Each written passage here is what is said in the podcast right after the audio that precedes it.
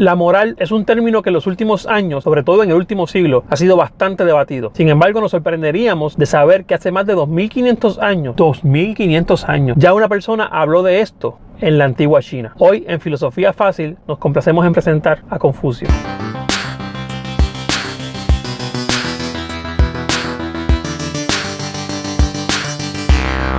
Tenemos que hablar de Confucio antes de regresar a Occidente.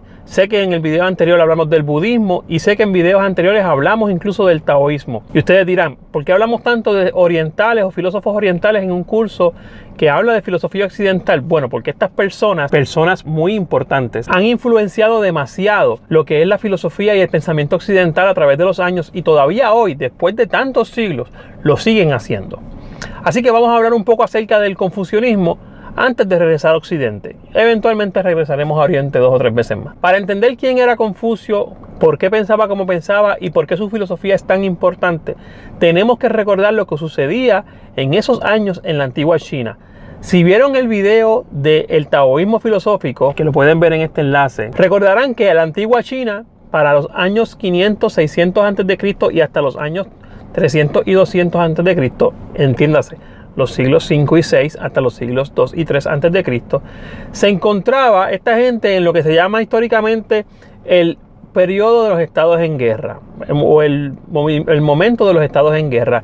Quiere decir que China no era un solo país como es hoy en día, sino que eran muchas provincias o muchos estados, ya lo explicamos antes, que continuamente estaban debatiendo, estaban en guerra entre sí. ¿Por qué? Porque querían ser los que dominaran la mayor parte de su territorio, porque tenían ideas encontradas filosóficas y religiosas y porque sencillamente el poder trabaja así. Hablaremos un poco más del poder con Foucault. Quiere decir que cada uno de estos lugares tenía su propia filosofía, su propio sistema político, su propio sistema incluso de líderes, sus propias creencias, tenían muchas cosas eh, eh, diferentes que no compartían. De estas tantas provincias o tantos estados, solamente dos filosofías o las filosofías de dos estados son las que van a llegar hasta el futuro o van a, preservarse con el pasar de los años. Una es el taoísmo filosófico, ya lo hemos estudiado en el video anterior, y la otra es el confucianismo. En esta realidad es que nace Confucio, una generación más adelantada que eh, Lao Tzu, o sea, el fundador del taoísmo, Año 550 más o menos, no tenemos la fecha exacta del nacimiento de Confucio, lo que sí sabemos es que su padre murió bien joven y fue una persona que fue bastante bien educada, o sea, fue bastante educada por, los que estaban encargados de él. El, hombre sabía lo que, estaba, lo, que estaba pasando y conocía mucho más que quizás lo que conoce o lo que conocían el resto de las personas sirvientes o trabajadores. Habiendo dicho eso, cuando Confucio comienza a ser un maestro, o sea, en la historia es, probablemente el primer maestro que se dedica a eso, a cobrar por enseñar. Estamos hablando ya cuando era bastante adulto. Confucio se da cuenta de una realidad que pasaba en su país o en su estado en guerra o en su lugar, como lo quieran llamar. Y era que había un pensamiento religioso muy arraigado. Básicamente, si tú eras hijo de un rey o de un monarca o eras un noble, podías seguir siendo noble, tus hijos iban a ser nobles incluso después que te murieras en la otra vida, ibas a seguir siendo noble. La misma realidad operaba para las personas que eran sirvientes o que eran trabajadores. Tus hijos iban a ser trabajadores y, sus, y, una vez muertos en la otra vida iban a ser trabajadores. Así que no había una forma de tú cambiar tu realidad de vida. Ese rollo, como le podemos llamar, Confucio lo deja a un lado, lo saca. Él se enfoca más bien en las relaciones que hay en los hombres acá en la vida acá cuando estamos vivos. De hecho, él llega a plantear cosas como que no conocemos lo que pasa después de la muerte, no nos metamos en eso. Eso dejamos, eso lo dejamos para las personas que trabajan o que tienen que ver con eso. Nosotros enfoquémonos en la vida. Confucio no escribió nada, las analectas, que son los escritos que se conservan de él, que son escritos donde él pasaba eh, eh, a lápiz o, en tinta lo que él hablaba con sus discípulos, es lo, es lo que tenemos para saber sus ideas y su sistema filosófico. ¿Qué decía él? Bueno, él decía, nos vamos a enfocar en las relaciones de los individuos, es lo que nos importa. Y la verdadera sabiduría va a llegar y el verdadero conocimiento se debe crear a base de las relaciones que se crean entre los individuos. No se me pierdan mucho, puede sonar un poco enredado, pero es bastante fácil si lo vemos por partes. Primero, no nos vamos a enfocar en lo que hay más allá. No nos vamos a enfocar en la vida después de la muerte. Quizá vamos a dejar un poco de lado la religión que sí existía en ese momento y vamos a enfocarnos más en lo que pasa aquí y ahora. lo que pasa en la tierra, lo que pasa en, esta vida de nosotros. Y la moral, o sea, la forma correcta de tratarse unos a los otros, de establecer esas relaciones, es para Confucio lo que es importante, lo que importa en, en, en la sociedad. Habiendo dicho eso, él va a generar un montón, pero cuando digo un montón me refiero a muchas, muchas ideas de cómo relacionarse unos con otros o cómo las personas deben relacionarse unas con otras de manera tal que lo que salga de esa relación sea fructífero y sobre todo sea constructivo.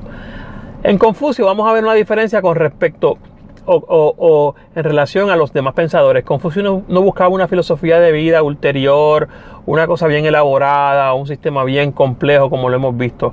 Confucio está más en la tierra, Confucio está más en la sociedad, Confucio está más en el día a día, pero sobre todo está más en las relaciones de las personas sin importar el tipo de posición que la persona ocupe en la sociedad. Eso es muy importante porque sin abarcar un sistema filosófico que en inicio no quería ser grande, pero que terminó, terminó siendo enorme, Confucio va a aportar grandísimo, grandísimo y grandemente a la filosofía desde su perspectiva. Si fuéramos a resumir esa idea en, un, eh, en una estructura o en una ilustración, podríamos ver que Confucio estableció cinco tipos de relaciones fundamentales. Y en esas cinco tipos de relaciones, en esos cinco tipos de relaciones fundamentales, es que Confucio va a hablar y va a enseñar sobre cómo se debe hacer la relación correcta. Se las voy a poner aquí para que las puedan ver. La primera relación es la que se da entre el gobernador, el líder, el rey, monarca, aristócrata, como usted lo quiera llamar, el que gobierna y el gobernado. Eso es una relación de poder. Pero incluso en esa relación de poder debe existir una armonía, un respeto, una constante comunicación que ayude a que ambas personas, ya identificadas dónde están y ya sabiendo el lugar que ocupan en la relación, puedan crecer, puedan aspirar a más. La segunda relación se da entre el padre y el hijo. Es una relación que también es de cierto poder, pero es más familiar.